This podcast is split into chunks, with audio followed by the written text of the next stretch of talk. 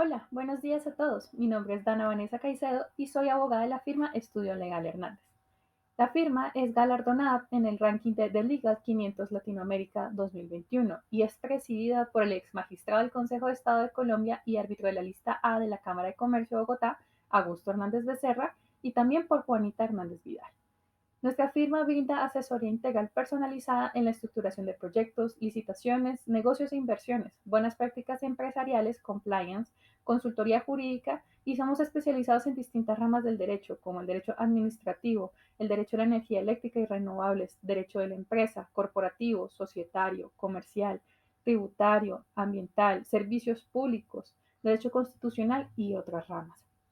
El día de hoy vamos a abordar un tema que es tendencia en el sector eléctrico y es la tercera subasta de renovables, la subasta CLP número 3 de 2021. Como ya saben, el 12 de julio de este año, XM publicó por medio de su página web los pliegos y bases de condiciones específicas de la subasta CLPE número 3 de 2021 para la promoción de la contratación a largo plazo. Dentro de los documentos publicados, XM no solo publicó el pliego de condiciones, también publicó los formatos anexos a los pliegos, así como también el contrato de mandato que deberán firmar los adjudicatarios con XM.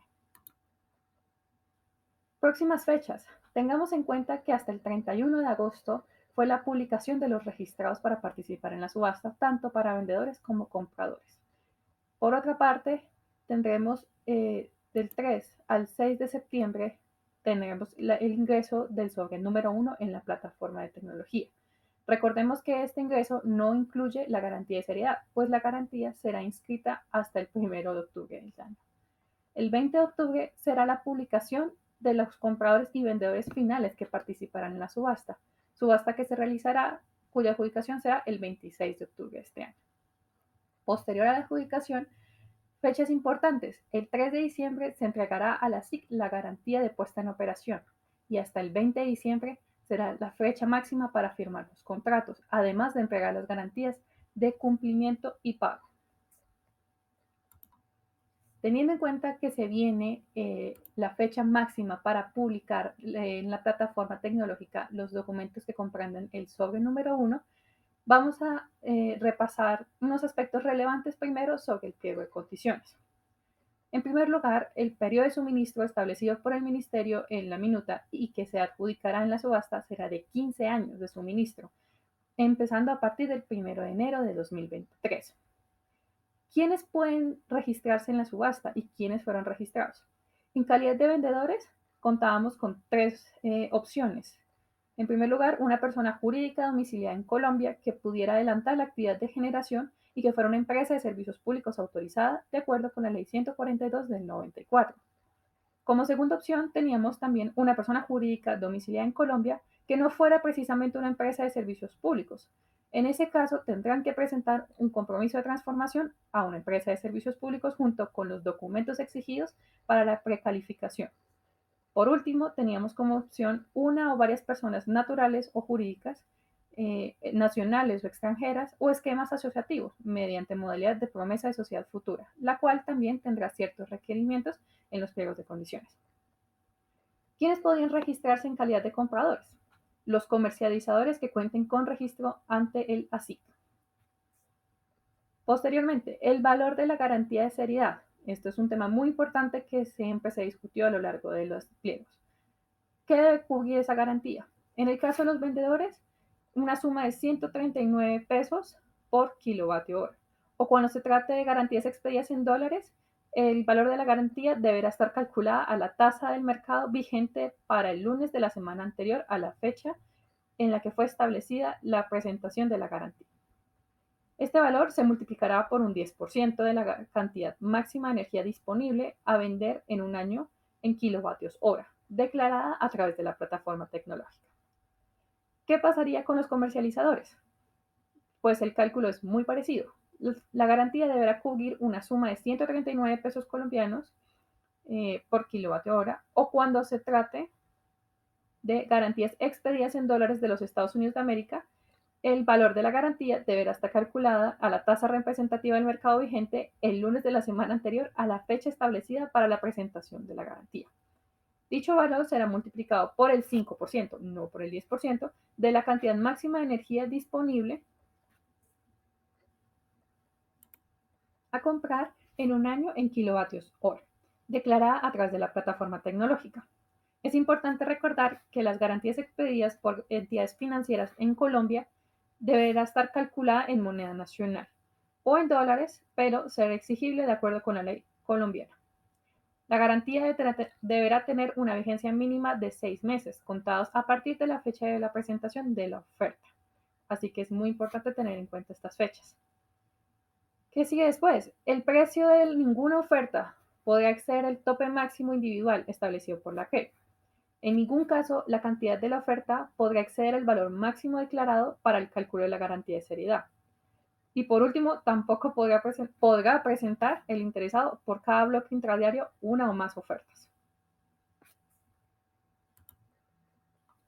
Teniendo en cuenta, como ya les había mencionado anteriormente, que se está acercando la fecha máxima para subir a la plataforma los documentos contenidos en el sobre 1, vamos a hacer un breve repaso de los requisitos que se deben cumplir, tanto técnicos como legales como financieros siendo calidad de vendedor o siendo calidad de comprador. ¿Qué pasa con los requisitos técnicos en calidad de vendedores? En primer lugar, deberán llegar y registrar en la plataforma cierta información técnica del proyecto, como cuál, el nombre del proyecto, la capacidad de transporte asignada, el departamento o municipio en que se esté eh, ejecutando el proyecto, el tipo de fuente a utilizar, la fecha de puesta en operación y eh, la energía en medio ofertar. En caso de tener energía media diaria adjudicada previamente, esta también deberá ser incluida en la plataforma. ¿Cuáles otros requisitos se, exigen? También exigen la certificación vigente expedida por la UME que conste que el proyecto está en fase 2. El concepto de conexión a la red de transmisión también es exigido. Es importante tener en cuenta que la fecha de puesta en operación prevista tiene que ser posterior a la fecha de adjudicación de la subasta y la capacidad efectiva total del proyecto tiene que ser mayor o igual a 5 megavatios. Otro requisito, el cronograma detallado del proyecto con indicación de la ruta crítica, la fecha de entrada en operación comercial del proyecto y la curva S. Es importante tener en cuenta que la curva S en estos pliegos contiene hitos adicionales a los hitos que están comprendidos en la resolución CREC 075, por lo que es importante que se revisen cuáles son los hitos que tienen en este momento en su curva S y los adapten de acuerdo a los exigidos en los pliegos de condiciones. Segundo, requisitos legales. En calidad de vendedores, ¿qué exigen? Primero, la carta de presentación de los documentos de precalificación y declaraciones de los registrados. Este es el formato 1A de los anexos del pliego. Segundo, los documentos de existencia y representación y poder cuando corresponda. Tercero, la copia de las autorizaciones de los órganos sociales competentes para que el registrado se pueda presentar a la subasta y, formule oferta vinculante e incondicional. Cuarto, la carta de autorización del representante legal del propietario del proyecto al registrado. ¿En qué casos? En los casos en los que el registro en fase 2 o el concepto de conexión estén a nombre del propietario del proyecto, pero quien se haya registrado no sea el propietario de ese proyecto, por lo que la carta debe autorizar la participación del proyecto en la subasta. Quinto, documento del órgano social competente, en el que conste la obligación de transformar al participante en una empresa de servicios públicos en caso de que el registrado no haya sido una empresa de servicios. Sexto, eh, en caso de las promesas de sociedad futura, también se deberá remitir documentos de existencia y representación y facultades de cada una de las personas naturales o jurídicas que están participando en la sociedad futura. Así también el documento de promesa deberá ser allegado y este documento deberá tener ciertas obligaciones mínimas, las cuales ya están expuestas en los pliegos de condiciones. Por último, se exige una declaración juramentada de los vínculos económicos con otros vendedores, que se encuentra en el formato 3 de los anexos del pliego. Ahora, ¿qué, ¿qué requisitos legales se exigen en calidad de compradores? En calidad de compradores se exige, en primer lugar, la carta de presentación de los documentos de precalificación y las declaraciones. Este es el formato 1B de los anexos del pliego. Dos, Los documentos de existencia y representación legal y el poder cuando corresponda. Tres, Eh, en los documentos que acrediten la existencia y representación legal del participante, tiene que constar que el participante se encuentra constituido y domiciliado en Colombia, que es una empresa de servicios públicos y que dentro de su objeto social está la comercialización de energía eléctrica y su vigencia debe ser mínimo la vigencia del contrato a largo plazo a firmar y su liquidación. Por último, exigen, en caso de limitaciones a las facultades del representante legal, una copia de las autorizaciones de los órganos competentes para que el participante se presente a la subasta y formule oferta vinculante e incondicional, incluyendo las autorizaciones pertinentes al representante legal del participante conforme a lo que se establezca en el pliego. Por último, requisitos financieros en calidad de vendedores. El único requisito exigido para los vendedores será una certificación del capital suscrito y la composición accionaria del registrado firmada por el revisor fiscal y en caso de no contar con revisor fiscal por el representante legal. En calidad de compradores, ¿qué exigen? Requisitos financieros. En primer lugar, la cantidad máxima de energía disponible a comprar en un día en kilovatios hora, la cual deberá ser ingresada a la plataforma tecnológica. Esta cantidad deberá estar expresada en números enteros positivos. La cantidad máxima será el valor de la energía con el cual se calculará la garantía de seriedad, razón por la cual la sumatoria de las ofertas no puede eh, superar la cantidad de la garantía. En segundo lugar, la certificación del capital suscrito y la composición accionaria del registrado, firmada por el revisor fiscal y en caso de no contar con este, por el representante legal. Tercero, copia de los estados financieros con sus notas con corte el 31 de diciembre de 2020, auditados por el revisor fiscal, junto con el respectivo certificado. Esta certificación tiene que ser allegada en original, sea con firma digital o manuscrita.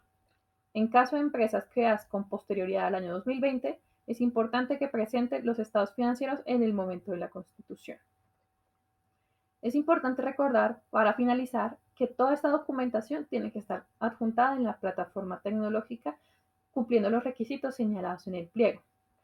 Los documentos que no cuenten con firma digital de conformidad con la regulación vigente en Colombia tienen que ser remitidos obligatoriamente de forma física con firma manuscrita al subastador antes del 8 de septiembre, que es la fecha máxima en el cronograma en el cual se pueden hacer estas entregas.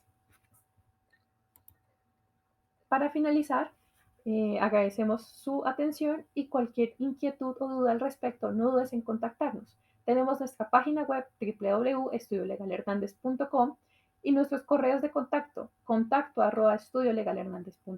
Síguenos en redes sociales y mantente actualizado con las últimas noticias del sector. Muchas gracias a todos.